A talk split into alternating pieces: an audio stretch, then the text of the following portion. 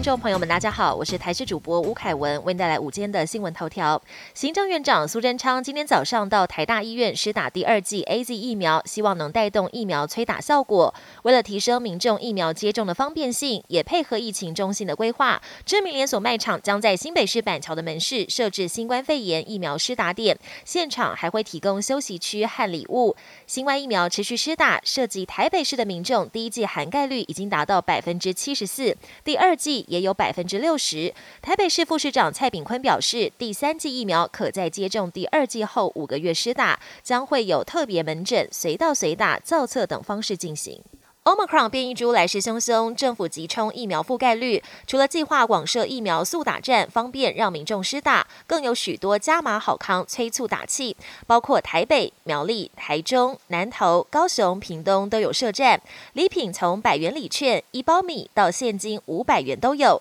施打民众只要符合资格，不需涉及在当地，都能换取礼品。气象局表示，今天水汽增多，基隆北海岸及东北部地区有短暂雨，并有局部较大雨势发生的几率。气象局也针对基隆、新北市发布大雨特报，桃园以北、东部、东南部地区及马祖有局部短暂雨。周二、周三又有另一波东北季风增强，北部高温剩下二十度，低温则维持十六、十七度，预计要到周六、周日才会逐渐回暖。国际焦点：英国 Omicron 疫情持续延烧，五号通报新增多达八十六例确诊，累计 Omicron 病例数达两百四十六例。英国政府加强入境规定，从七号起，所有旅客搭机前需持有四十八小时内 PCR 检测阴性证明。不过，有专家认为病毒已经入侵英国并传播开来，现在特别为 Omicron 加强边境管制，为时已晚。法国明年四月将举行总统大选，有法国川普之称的极右派候选人泽穆尔五号在巴黎举行首场造势活动，